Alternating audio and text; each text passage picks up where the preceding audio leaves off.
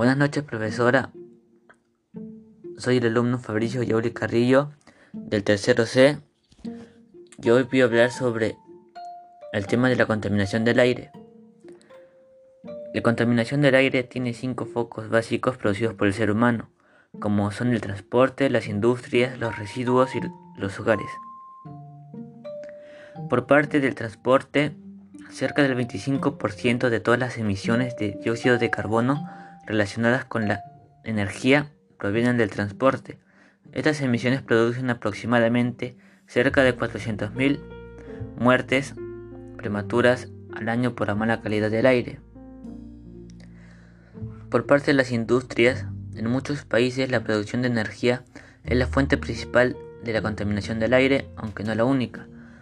Frente a esta problemática, se incentiva globalmente a las industrias por medio de políticas y programas a nivel internacional para que realicen un uso eficiente de energía e inviertan en fuentes renovables de energía. Con ello se contribuye que las actividades industriales logren una producción de energía más limpia, una mayor eficiencia energética y una reducción de los efectos de la contaminación atmosférica. Con los residuos se calcula que el 40% de los residuos generados en el mundo y los desechos orgánicos se queman al aire libre, lo que genera emisiones a la atmósfera. Por parte de los hogares, la contaminación del aire desde el ámbito doméstico se puede separar de dos maneras. Por un lado, porque es el aire que las personas respiran en sus hogares de manera directa, produciendo a medio y largo plazo enfermedades respiratorias. Por otro lado, porque repercute en el aire exterior.